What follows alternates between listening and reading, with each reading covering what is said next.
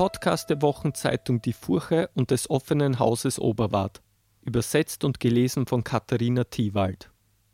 Gesang 33 Die Geschichte vom Hungerturm. Im Fluss aus Eis sah ich zwei Schatten. Einer kaute dem anderen den Nacken auf. Den Mund hob er von seinem grauenhaften Essen und wischte sich die Lippen an den anderen Haaren ab, dann fing er an Du willst, dass ich den hoffnungslosen Schmerz erneuere, der mir beim Denken schon das Herz zusammenpresst.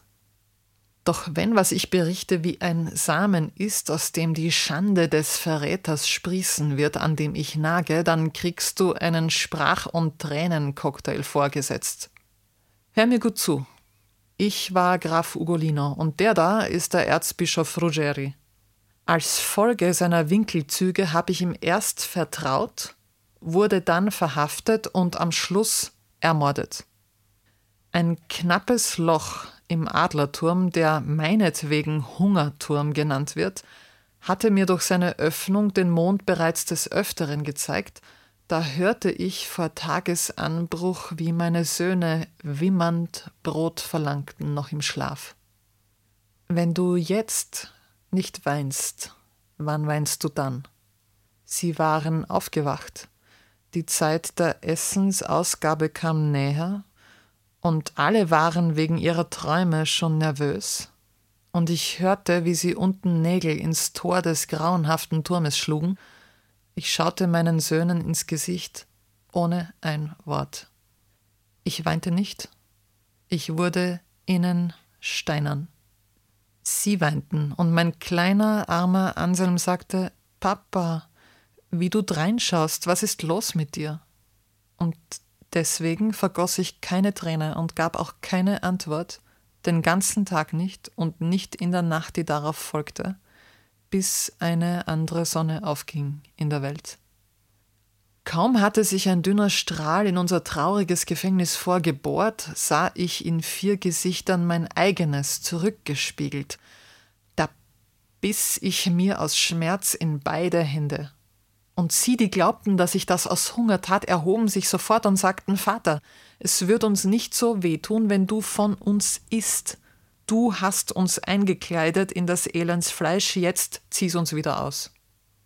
Ich hielt dann still, um sie nicht trauriger zu machen. Diesen und den nächsten Tag blieben wir alle stumm. Du harte Erde, warum hast du dich nicht aufgemacht? So waren wir zum vierten Tag gekommen, da warf sich Gado ausgestreckt zu meinen Füßen hin und sagte Mein Vater, warum hilfst du mir nicht? Dann starb er.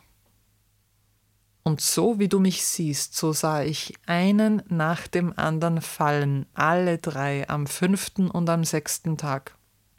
Ich fing dann an, schon blind sie abzutasten, anzugreifen, nach ihrem Tod rief ich zwei Tage lang nach ihnen. Dann zeigte mir der Hunger, dass er stärker ist als Schmerz. Als er ausgeredet hatte, nahm er die Augen ganz verdreht den jämmerlichen Schädel wieder zwischen seine Zähne, die wie bei Hunden stark genug zum Knochenbrechen waren.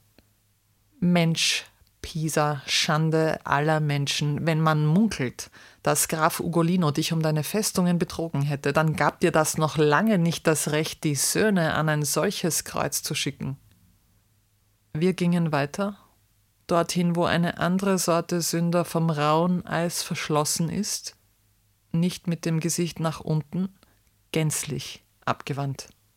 Es ist das Weinen selbst, das sie nicht weinen lässt, die ersten Tränen formen eine harte Masse, wie ein Kristallvisier verlegen sie die Augenhöhlen. Hier sind die Seelen mancher, deren Hülle noch zu leben scheint auf Erden, besetzt von einem Dämon allerdings. Verräter sind sie allesamt und Mörder.